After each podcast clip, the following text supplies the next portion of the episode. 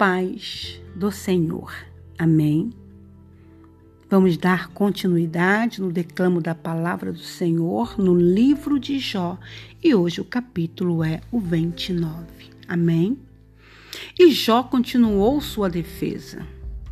Ah, que saudade do meu passado, do tempo em que Deus me protegia. Que saudade do tempo em que Deus, com a sua luz, iluminava o meu caminho e eu andava em segurança em meio às trevas. Que saudade do tempo em que eu era forte, cheio de saúde, quando Deus era meu amigo e abençoava a minha família. Quem me dera voltar ao tempo em que Deus estava do meu lado e eu tinha a companhia alegre de meus filhos.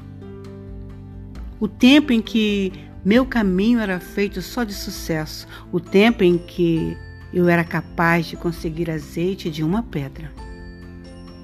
Naquele tempo, eu tinha um lugar reservado entre os cidadãos influentes e dignos de respeito.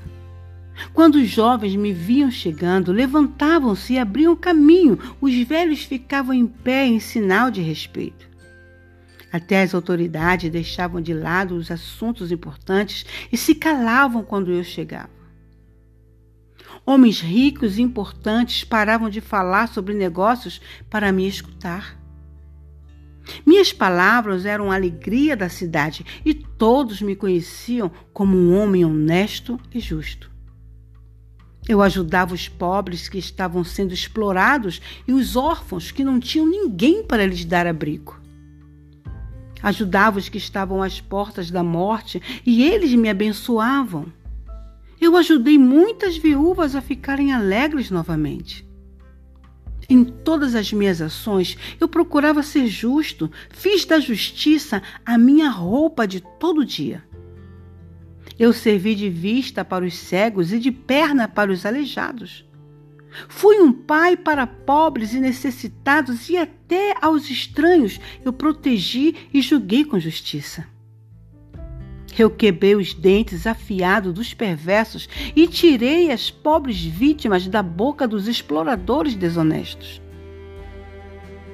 Então eu pensava: minha morte chegará tranquilamente, em casa, depois de uma vida longa e bem vivida. Serei como uma árvore de raízes longas que chegam até o rio, o orvalho cairá sobre mim e meus ramos serão sempre verdes. Receberei muitas honras e a minha força será sempre renovada. Quem me conhecia procurava sempre ouvir meus conselhos e todos se calavam para me escutar. Quando havia alguma dúvida ou discussão, eu sempre tinha a última palavra, pois todos aceitavam minhas opiniões. Todos esperavam pelos meus conselhos, como a terra seca espera pela chuva da primavera. Quando alguém estava triste e desanimado, o meu sorriso lhes devolvia a alegria e a disposição de viver.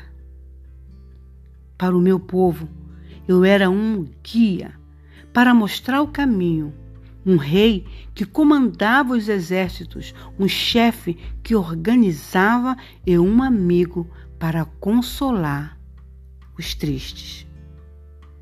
Jó era exatamente isso que ele demonstrou. E por isso nós podemos entender o porquê dos questionamentos que ele fazia com Deus. Justamente porque nós seres humanos não podemos entender. Ele fez tudo aquilo porque Deus próprio disse que ele era um homem justo e temente a ele. Jó temia Deus. Amém. Mas o que nós não podemos deixar de acreditar é que ele nos abandonou. Nós não podemos servir ao Senhor só quando tudo está bem. Não podemos pensar que Deus é conosco só quando tudo está indo muito bem nas nossas vidas. Deus é, sobretudo, conosco nas tribulações. E isso Jó não tinha entendido, porque ele mesmo mais adiante ele vai dizer que ele conhecia o Senhor de falar, somente de falar. Amém? E depois ele passou a conhecer a Deus. Amém? Fiquemos todos na paz do Senhor. Não se demoralize se você se continua muito tempo em uma tribulação. Deus é contigo e no momento exato e certo, Ele te levantará das cinzas. Amém?